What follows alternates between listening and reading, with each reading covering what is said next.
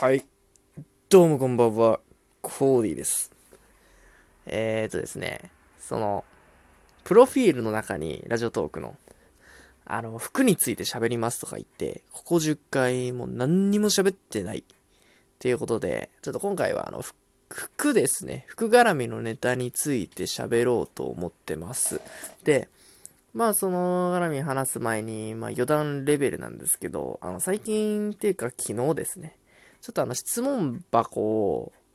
いじってみようみたいな感じで、まあ将来的に、あの、このラジオがね、少しでも大きくなっていけばいいなと思って、まあその大きくなった時になんか質問コーナーとかね、みたいなノリでやってみたいなって思って、まあその前段ということで質問箱をちょっとつけてみて、まあ実際にどんな感じなのかなっていうのを自分でいじってたんですね。そんな中であのなんか質問、自分の質問投稿できる、その機能みたいなのがあって、ちょっと実際に使ってみようって思って、なんかその何も思いつかなかったので、そのファッションカテゴリーに、ファストファッションはこれからどうなっていくと思いますかみたいな、すっごい適当な質問投げたんですよね。でもなんか、返ってきた回答の中に、その、すごいアメリカ寄りになっていって、アジア寄り、なんかアジアよりはあんまり、アジア人の僕らとしてあんまり受け付けないみたいな、なんかそんな感じですかね。そんなニュアンスなこと書いてたんですけど、まあその、正直ファストファッションについてどう思いますかって言ったんですけど、まあ僕としてはもうこれはあの、まあちょいファッションですね。それについての、あの、話とかをなりわい、なりわいってもんじゃないかもしれないですけど、しているその YouTuber とか、まあたまにいるんですけど、僕そういうのをよく見てて、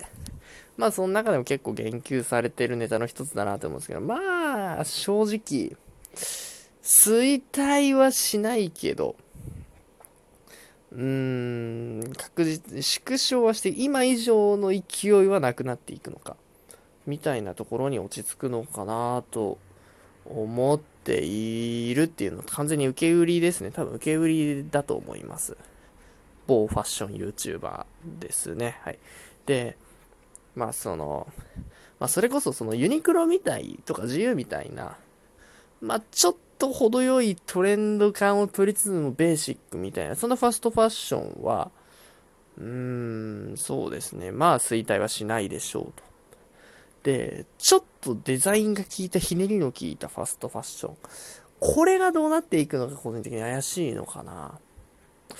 うん、なんかそんな感じですね。あ、で、話脱線しちゃったんですけど、えっ、と、その、アメリカ寄りになってアジア、アジア受けしなくなるんじゃね？みたいな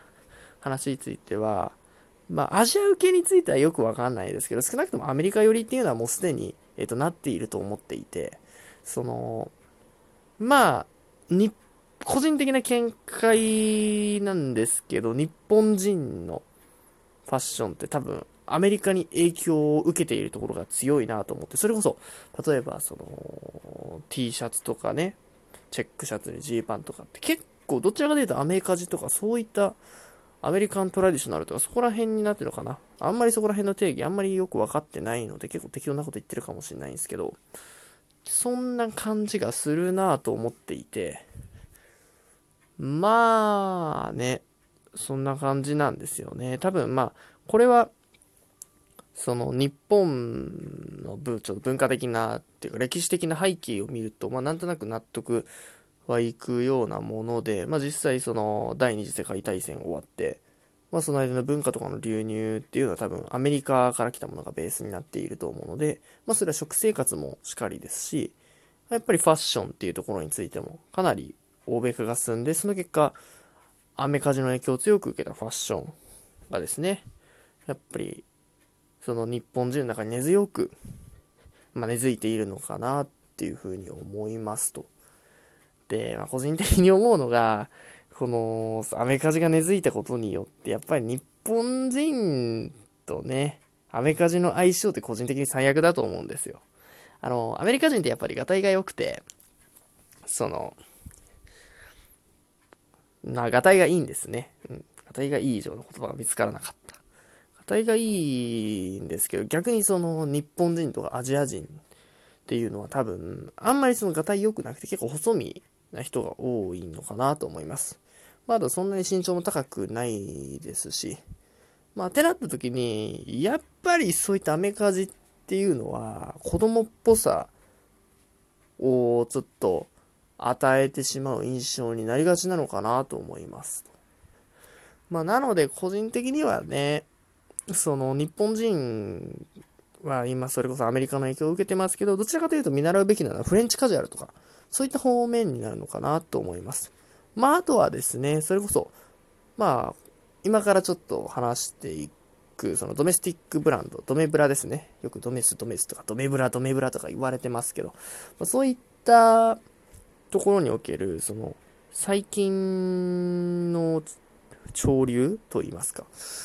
その緩やかなシルエットですね。それこそあの、日本人の和服とか和装とかを彷彿させるような、個人的に僕、この今の風潮って結構好きで、まあ、おそらくその緩やかなシルエットっていうのは、その日本人元来のそれこそ、えっ、ー、と、和服ですよね。まあ、女性の和服しっかり男性の、男性でもそう、まあ、ジンベエとかそんなあたりかな。あんまり男性の和服はよく知らん。まあでも、そういったものって多分、どちらかというとそれこそ緩やかな感じで、それこそ、現代的な、ちょっとドロップショルダーめいた感じとか、その、袖口がちょっと広がっていたりとか。だからそういったところにどうも和装に近いようなものを感じさせられて、なんかそっちの方が似合うのかなと思ってます。まあ、なんで、あんまり、なんかそっちを見た方がいいのかなって思いますと。あ、はいはい、前置きが長くなってしまいました。なんか、そうですね。で、えっと、今日喋ろうかなって思ってるのが、その、まあ今ちょっと出てきました、ドメブラですよね。ドメブラ、まあ僕がその、なんか服とかを見漁ったり、まあその、最初の頃ってその服とか見漁ってた時期も結構ファストファッションめなやつとかをよく見てたわけですよ。まあそれこそユニクロもしっかりですちょっと気持ち価格帯が上がったようなね、レベルの。そういったところとか、本当に ZOZO タウンとかによくあるような、そういうのをよく見てたんですけど、まあそこら辺を全く見なくなって、その、ドメスティックブランドの沼に突き落とされた、そんなきっかけのブランドについてちょっとね、語ろうかなって思うのが、えっ、ー、と、その、エトセンスってブランドがありまして、まあ、その、半年ぐらい前なんですよね。でも、正直そこら辺の沼にハマったそもそもあの、服をがっつり買い出したのが、まあ、あんまり、結構、その、1、2年前ぐらいですね。まあ結構前になるんですよ。まあそこの話はまたペットとして、まあその、エトセンスですね。その、あの、2019SS の、その、まあ、春夏にあたるシーズンですよね、2019年の。えっと、ワイドパンツですね。その、ちょっと和っぽい色の、なんか、こう、形容しがたい。グリーンとかグレーとか、あのー、中間色みたいな。だから一応その、カテゴリー上はブルーグレーらしいんですけど、まあそういった色の、えっ、ー、と、緩やかなワイド気味なテーパードパンツですね。これを買いまして、まあ、その当時僕の中での、えっと、服のま基準値で、だいたいパンツでまあ1万いけばちょっと高えなとか、まあ2万いったらもう超高級品じゃないですかみたいな、そんぐらいの感覚でいたわけですよ。まあそれこそ、もうパンツもそのぐらいで、シャツもそのぐらいが、まあ上限値かなって思った中に、まあいきなりその4、そのパンツが4万ですね、大体。3万8000とかだったかな。まずざっくり4万するようなものがあって、いやいやいや、まあ、その、まあ、それこそ、えっと、僕が当時、えっと、それを買ったところって、まあ、その、巷では飲酒して接客しましたとか、ちょっと、あまりいい噂も聞かなかったりしなくもない、その、某、スなんちゃらなんで、セレクトショップですよね。で、買わせて、書かせていただいたんですけど、その、まあ実際その、ちょっと、一目惚れして、実際に試着するわけですよ。そしたらもう、おおってなるわけですよ。なんか、もうその履いた瞬間には履き心地もそうですし、もう見た目もそうでなんか、お、すごいなこれ、え、なんかめちゃくちゃ似合ってねって自分で言うのなんですけど、なっちゃって、いやーかっこいいなと思いつつもこれに4万出せるかなとかいろいろ悩みながら、まあでもそれこそ今前述したね、あのー、そのセレクトショップは結構接客の推しが強いんですよ。まあ、で、その推しに負けたんですね。まあ正直、この推しについてはちょっと任してくれてありがとうみたいな、ある意味ですけど、ところがあって、その、ここで多分、それをそのパンツを買ってなかったら多分僕はこうやって沼に落ちることなかったんですね。良くも悪くも。多分これを買ったのが確実にそのきっかけになったなって。その前にも一応ドメスプラのアイテムってま1点ほど買ってたんですけど、そのドハマりにまでは至るレベルじゃなくて。やっぱりこのパンツ買った時に何か全てが一変しましたね。ただ実際今もあの僕の推しブランドテトセンスになっちゃって、まあ、それこそ2019年の秋冬も2点ほど買ってですね、もう愛用しまくってるな、みたいな。まあそんな感じですね。やっぱりね、点の買い物でなんかもうその価値観が一変する、そんな感じなんかなって思いましたね。はい。いや、ちょっと11時なので、